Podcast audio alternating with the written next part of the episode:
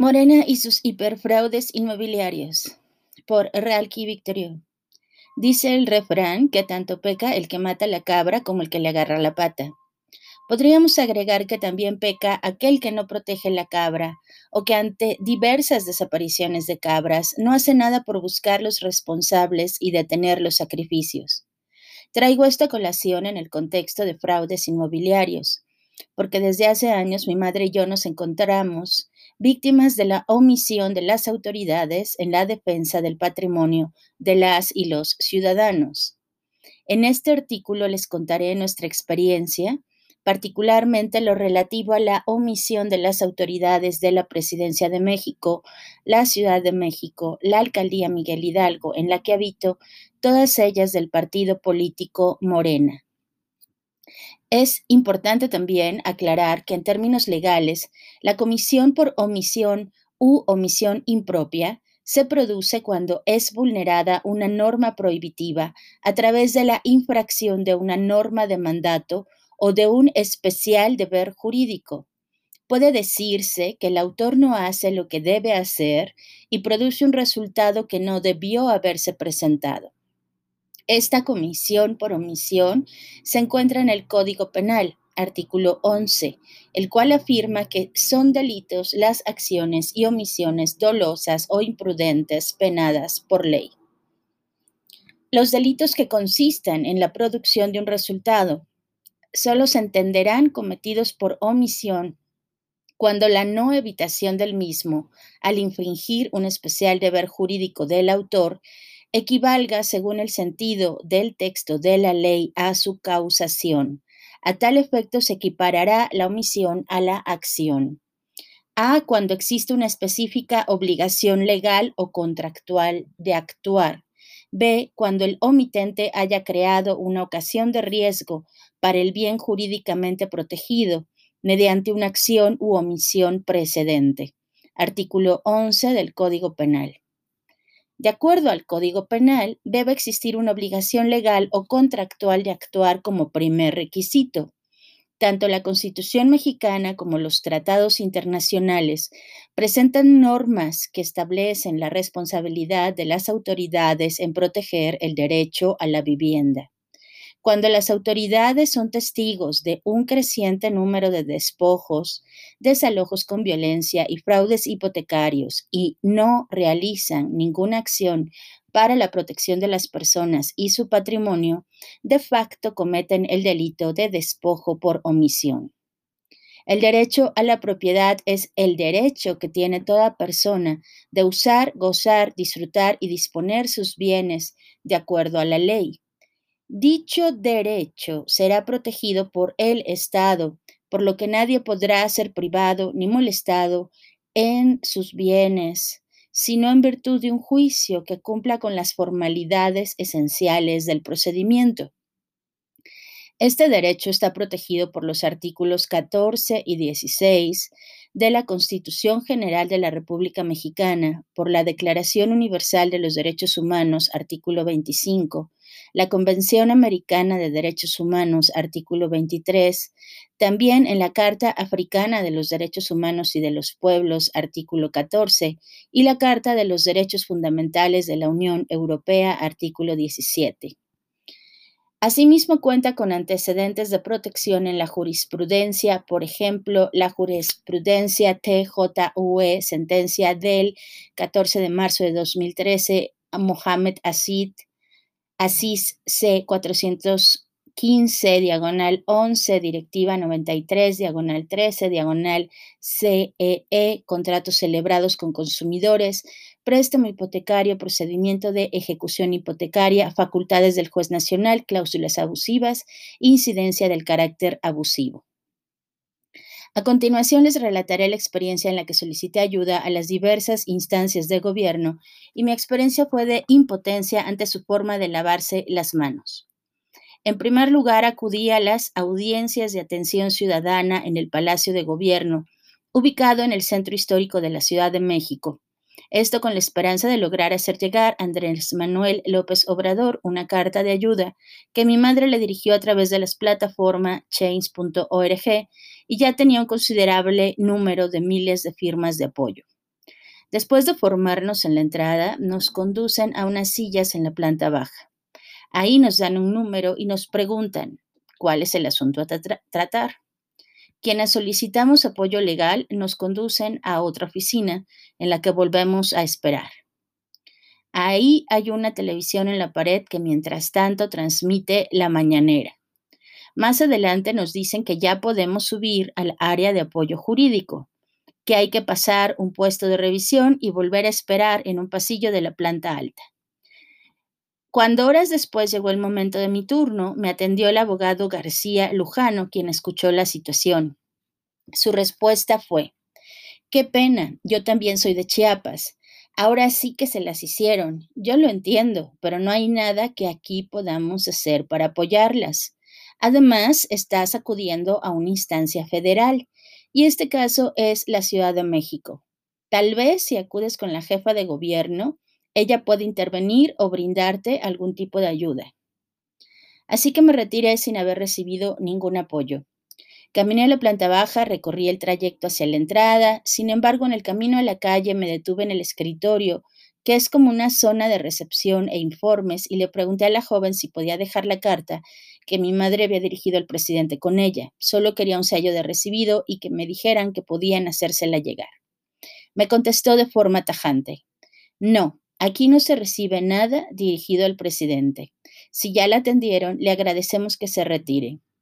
Los guardias y militares que custodian el lugar me condujeron a la salida. Me retiré decepcionada. Sin embargo, me dirijo a la Oficialía de Partes de la Presidencia y entrego el documento. Me dan un sello número 3239 con fecha 1 de julio de 2019. Martes 2 de julio de 2019, 5 de la mañana, asisto a la audiencia con Sheinbaum. Nos formamos y nos dan una ficha. Pasado un tiempo nos dejan entrar a un recinto con muchas sillas y un presidio. La jefa de gobierno asiste y nos comenta que se retira, pero nos atenderán diversas autoridades. Esperamos turno. Cuando es el momento en que me pueda escuchar una de esas personas, el licenciado René me indica que debe enviarme a la asesoría legal de la ciudad. Nos mandan a un cubículo en la planta baja. Se me indica que me atenderán en el mismo edificio, pero en la planta alta. Ahí hay que volver a esperar. Cuando llega mi turno, me pasan a uno de los cubículos interiores. Entonces un abogado revisa el expediente hasta concluir que no hay nada que hacer. Oh, pero antes de irme me piden que firme una encuesta en la que pueda reconocer que recibí la atención legal de la ciudad y dar mi opinión. Al dirigirme a la calle, el joven del último mostrador me pregunta si quiero dejar algún documento a la jefa de gobierno. Le doy copia de la carta de apoyo. Me la sella de recibido por la jefatura de gobierno de la Ciudad de México. Me retiro cada vez más triste y angustiada. Me da la impresión que solicitar apoyo legal a las autoridades federales y de la ciudad es como entrar a un laberinto. Te dan un número, te hacen esperar, hacen como que te escuchan. Incluso te pasan una encuesta para que afirmes que recibiste ayuda. Aunque lo único que escuches sea, no podemos hacer nada por usted, gracias por venir, adiós. Anoté el nombre de dos abogados que vi en este proceso, Jorge Miguel Pérez Lara y Juan Manuel Nelson. También conservo el, folio de petición número 19004209. Empiezo a sentir que los nombres de abogados y de turnos de atención son cada vez más vacíos de significado. El área de atención ciudadana es muy publicitada a través de las redes sociales y ponen a disposición del público también un correo electrónico, Facebook y demás. Envío la carta de apoyo a través de tales medios, sin embargo, cuando le pongo un tag en Facebook a Shanebaum, este siempre es borrado. Nunca recibimos respuesta a ninguno de los correos electrónicos. Acudo a las oficinas de Defensoría de Oficio que se encuentran en la colonia Doctores. Ahí por supuesto que hay que esperar hasta lograr ser atendida. El licenciado que me recibe me dice que puedo proceder en contra de los abogados que nos dejaron en estado de indefensión y por lo cual se perdió el patrimonio, que esta denuncia es por la vía penal, pero que como yo no soy la interesada, sino solo su apoderada, entonces no me pueden brindar apoyo legal porque tienen como política apoyar solo titulares. Le explico que mi madre tiene 76 años, está delicada de salud y radica en Chiapas, y por lo tanto no puede viajar a la Ciudad de México para solicitar la ayuda legal. Bueno, entonces pague usted un abogado o solicite ayuda en alguna universidad que brinde apoyo gratuito, me contesta. Entonces pasa a uno de sus compañeros de trabajo y le pregunta, ¿cómo está? El licenciado que acaba de leer mi expediente señala el fajo de hojas y pone los ojos en blanco. Le dice con gesto cansado, pues mira, acabo de revisar todo esto. Su compañero ríe y le da una palmada en el hombro. Antes de que yo me retire, el abogado me dice, mire, más del 96% de las personas que tienen un caso como el suyo pierden la propiedad. Es obvio, si no tienen dinero para pagar las mensualidades, no pueden pagar tampoco una defensa. Yo ya no le contesto. Si bien entiendo que hay crisis económica, me parece muy poco sensible de su parte que justifique el fraude inmobiliario y la indiferencia de las autoridades y sus instituciones de las que él es parte con una estadística de la gran cantidad de víctimas. El 28 de agosto del 2019 asisto al llamado Miércoles Contigo de la Alcaldía Miguel Hidalgo. Una larga fila de personas buscan diversos servicios y apoyos. De nuevo hay que formarse, explicar qué desea uno, tomar un número y esperar a que nos llamen. Me atiende Nadia Luisa Corona Conde en asesoría jurídica. Me repiten más o menos lo que se ha dicho con anterioridad. Demande a su abogado por fraude. Tiene un año después de la sentencia para hacerlo. Nosotros no podemos ni llevar su caso ni brindarle apoyo legal. Tampoco le podemos brindar apoyos de vivienda o alternativas a su situación. Gracias por venir. Adiós.